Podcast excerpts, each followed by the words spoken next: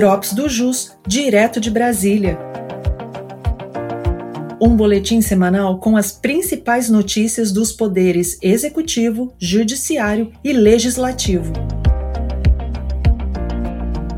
Olá, eu sou Vitor Hugo, advogado da Unidade de Brasília, e neste episódio vou compartilhar com vocês as principais informações da última semana. No Poder Executivo, a Presidência da República publicou lei que reduziu de 25% para 6%, desde o dia 1 de janeiro, o imposto sobre transações internacionais intermediadas por agência de viagem e outras operadoras de turismo nacionais. A Autoridade Nacional de Proteção de Dados publicou resolução aprovando o regulamento de dosimetria e aplicação de sanções administrativas no órgão. Já no Poder Judiciário, o STJ iniciou o julgamento sobre a aplicação da taxa Selic nas dívidas cíveis, o relator do processo, o ministro Luiz Felipe Salomão, entendeu que a incidência da Selic nas dívidas cíveis não é juridicamente segura, já que seu uso será inviável sempre que se desejasse calcular somente juros ou somente correção monetária, como nos casos de danos morais contratual e extracontratual.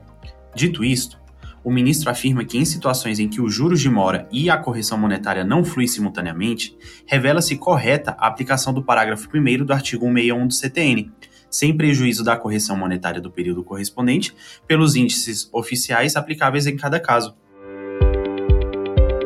Em síntese, o ministro afirma que a taxa Selic não é o espelho do mercado, mas sim um instrumento de política monetária, que é utilizada pelo Banco Central no combate à inflação de demanda, ou seja, não serve para corrigir débitos de natureza civil e nem reflete a correção monetária.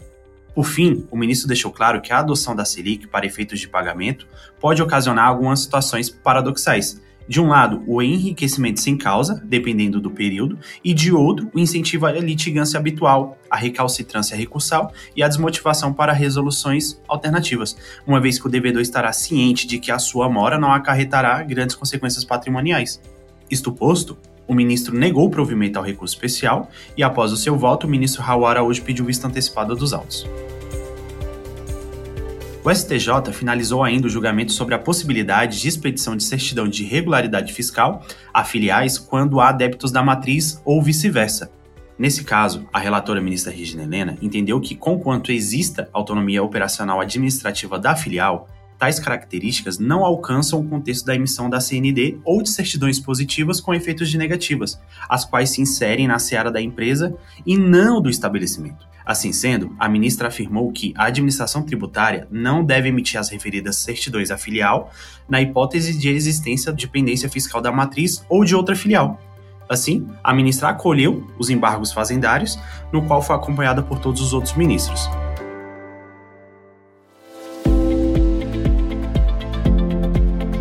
Essas foram as principais notícias da semana. Eu sou Vitor Hugo e te aguardo no próximo Drops do JUS direto de Brasília.